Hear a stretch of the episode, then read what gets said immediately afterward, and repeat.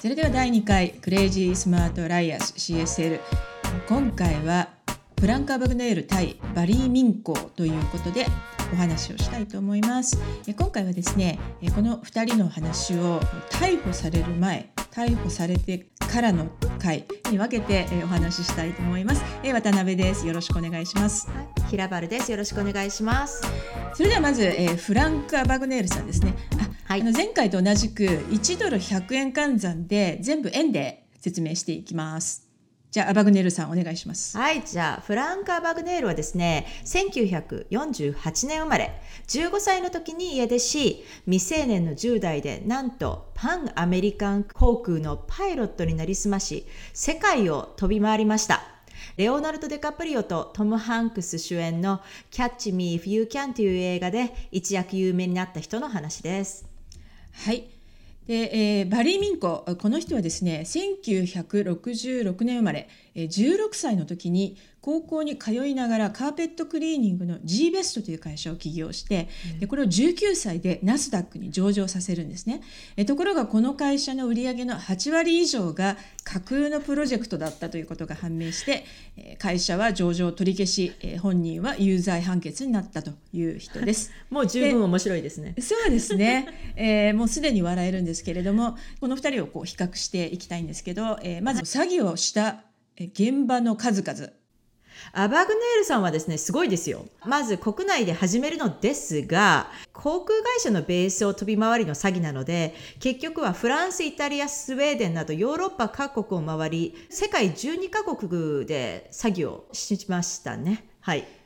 もうなんかまさに世界を股にかけたルパン三世みたいな人ですね。本当にそうですね。ねでまあ、一方のバリー・ミンコさんはですね超ローカルで、まあ、サンディエゴで起業してサンディエゴとロサンゼルスの辺からお金を集めた。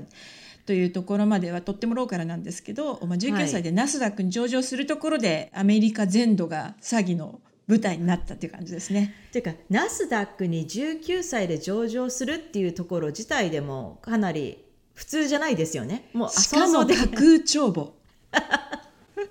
でここ2人ちょっと気になるのがどうやってそういう知識を2人得たのかちょっとそこら辺も気になりますよね。うん、なんかあのバリー民行の場合はなんかこう小さいところからだんだん入っていったみたいで銀行にお金がないのに小切って支払ったことにしたりとか、まあ、その辺から始まってでそのうちあの会計をちょっとちょろまかさないとやばいということになりダメそうな会計士を見つけて賄賂を渡すから架空帳簿つけてくんないと言ったらうん OK ってことになってでそうこうするうちにその会計士が所属する会社に火をつけて焼いたらそれで保険金もらえるよねって言ってちょっととぼやを出してみたりとかですね。い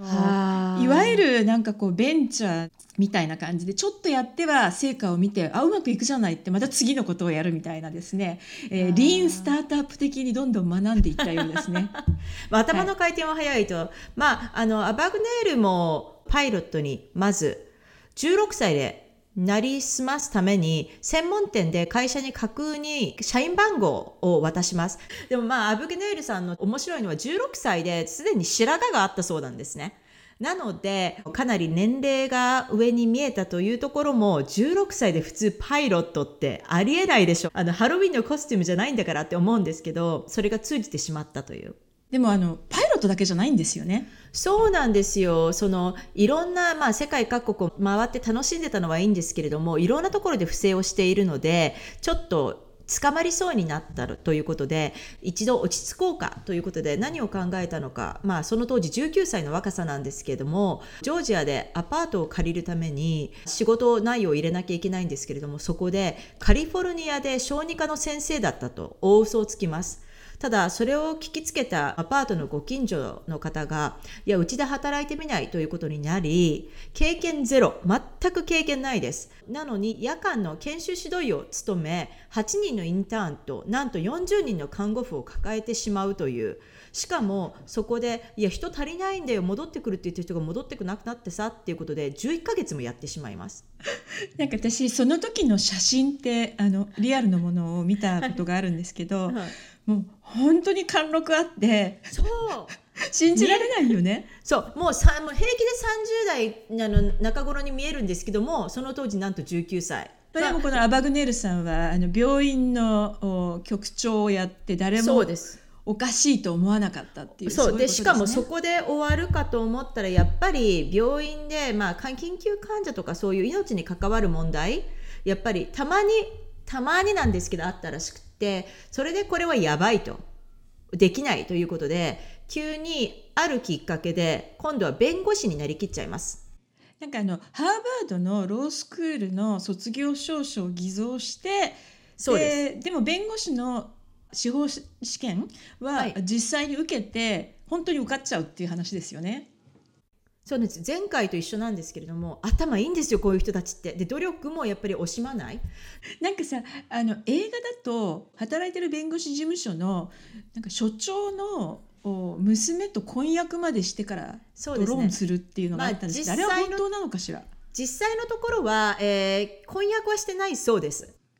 でも付き合ってはいたんだミンコさんはですね、はい、あのさっきも言ったようにカーペットクリーニング会社を始めたんですけど、うん、カーペットクリーニングの会社をやってる間はしょぼい詐欺、えー、クレジットカードで100ドル支払われるはずのクレジットカードの支払いを200ドルって言ってクレジットカード会社に言っちゃうとか、ね、そういうこうしょぼい詐欺をちょぼちょぼしてはいたんだけど、えカーペットクリーニング自体はちゃんとやってたらしくて評判も良かったらしいんですよ。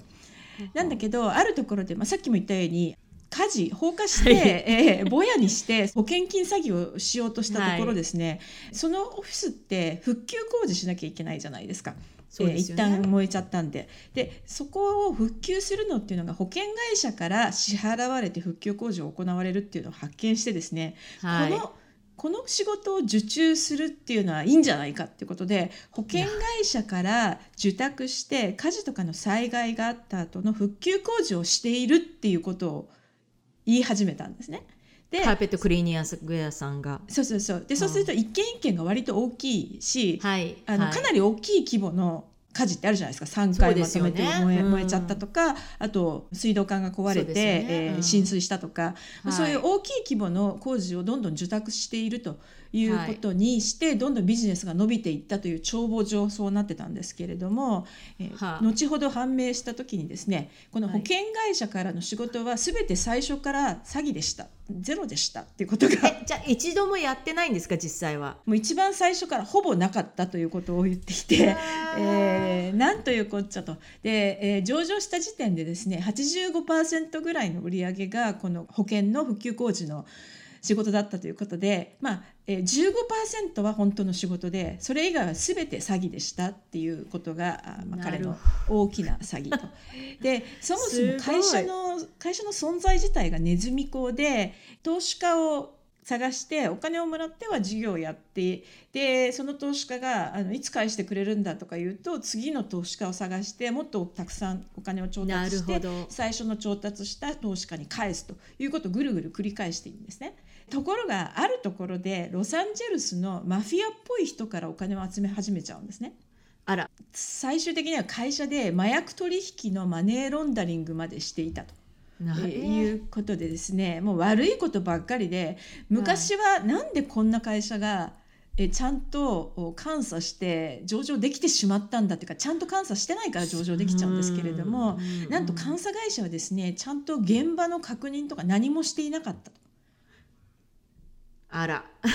なんか帳簿だけ見てはいはいこの仕事はこうなってますねっていうのだけチェックしていて。じゃあの数合わせだけをしてそれで終わり。そうですね。で誰も本当にその現場があるのかとか本当にこの相手の会社が支払ってるのかとかそういうのをちゃんと見てなかった。ということでですね。ちゃんちゃんですね。ええー、まあなんかあのアバグネイルさんに比べるとかなりステレストレートフォワードなんですけれども会社作った粉飾決済した上場したバレたっていう感じのあのただすごいなと思うのがこのまあその保険金詐欺はある話ですけど、うん、そこからまた起点を利かしてそこでああここでお金を得られるんだじゃなくってここも攻めればもっとお金取れるじゃんっていうその起点の速さ？いやなんかねこの人の詐欺拡大意欲ってすごくて実は上場後も要は常にキャッシュフロー回らないわけですよ、うん、嘘ついてるから。でどんどん会社大きくってもう社員もどんどん入ってるのに実は収入はないわけじゃない？でえーとですね、結構巨大な別のそういう復旧工事をやってる会社はい。を買収しようとして、え？もう買収のお交渉の最終のところまで行ってこの悪事がバレ始めたっていうことでですねいやでもそういう生活も悲しいですよね。常に追われて仕事をしてるというか。でも本人は何とも思ってなかななかったんじゃないかしら。多分そうでもないとできない。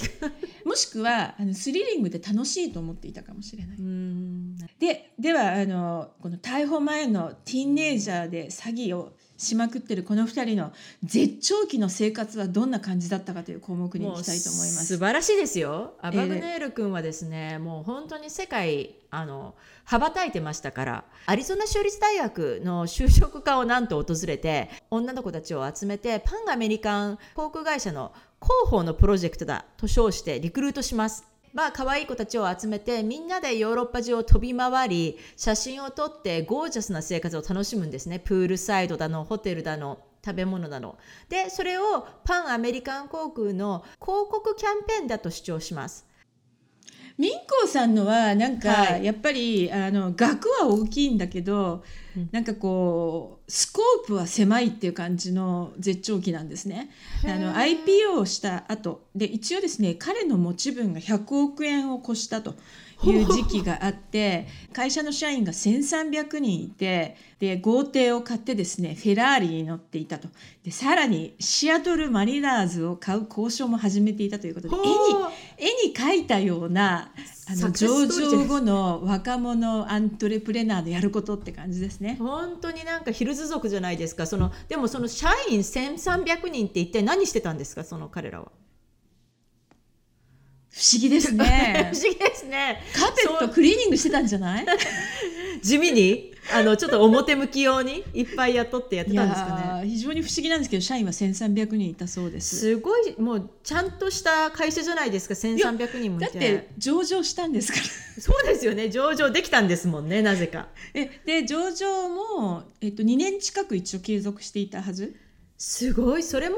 すごい。うん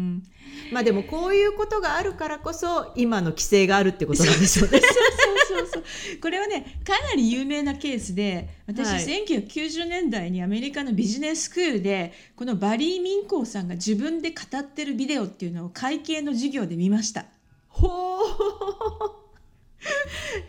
将来の会計 not to do 参考になるということですね。そうそうこういうことでみんな騙されるから気をつけてねみたいなビデオ。なるほど。えありました。はい、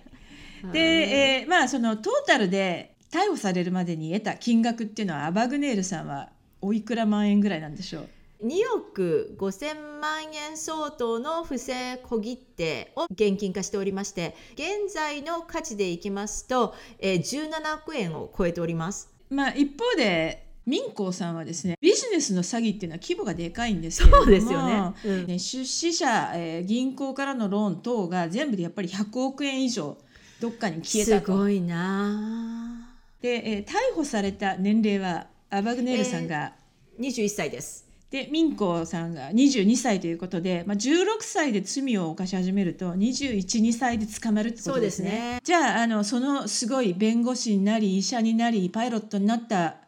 アバグネールさんなんでバレちゃったんでしょうか？以前付き合ったことのあるエールフランスの客室乗務員がアバグネールさんをフランスの空港で目撃しました。でその当時彼の写真はもうインターポールからの指名手配が出ておりますのでいろんなところに出てたということで警察にすぐに通報しそれがきっかけで捕まります。まああの女でバレたっていうわけですね。そうですね。結局は女でバレた、でミンコさんはどうだったんですか？これまた、えー全然違う意味で女性のせいなんですけれども、はい。会社を始めた初期にうん。クレカでお客さんからチャージをして、えーたんですね。で、はいはい。その overcharge されたと。要は100ドルのプロジェクトでカーペットクリーンしてもらったはずなのにその人に250ドルとかチャージしましたみたいなことで、えーその差額返せと言っている顧客の女性がいたんですけれどもその人にほんの数百ドル返すのを渋って無視していたらこのお客さんが怒ってですね ロサンゼルスのメジャーな新聞会社である LA タイムズロサンゼルスタイムズにあの会社おかしいと訴えたんですね。で、えーあらって言ってその LA タイムズの記者が調査を始めてですね、えー真面目にいろんなところの保険の工事をしている現場とかもチェックし始めたんですね。でそしたら現場がなかったと。これも悲しいですね。その100億とか儲かってた人が1万円2万円で下手したら渋っちゃうっていう。まあでもこれはあれですよ。あの1円を笑う者は1円に泣くでですね。あの 100億円騙し取りたい人はやっぱり2万円も騙し取らないとっていうことなんじゃないですかね。とりあえず第1回目の逮捕されるまでってのはこんな感じですね。じゃああの次回は捕まった後の話ってことですね。そうですね。捕まった後の話をしたいと思います。はい。じゃあまたよろしく。よろしく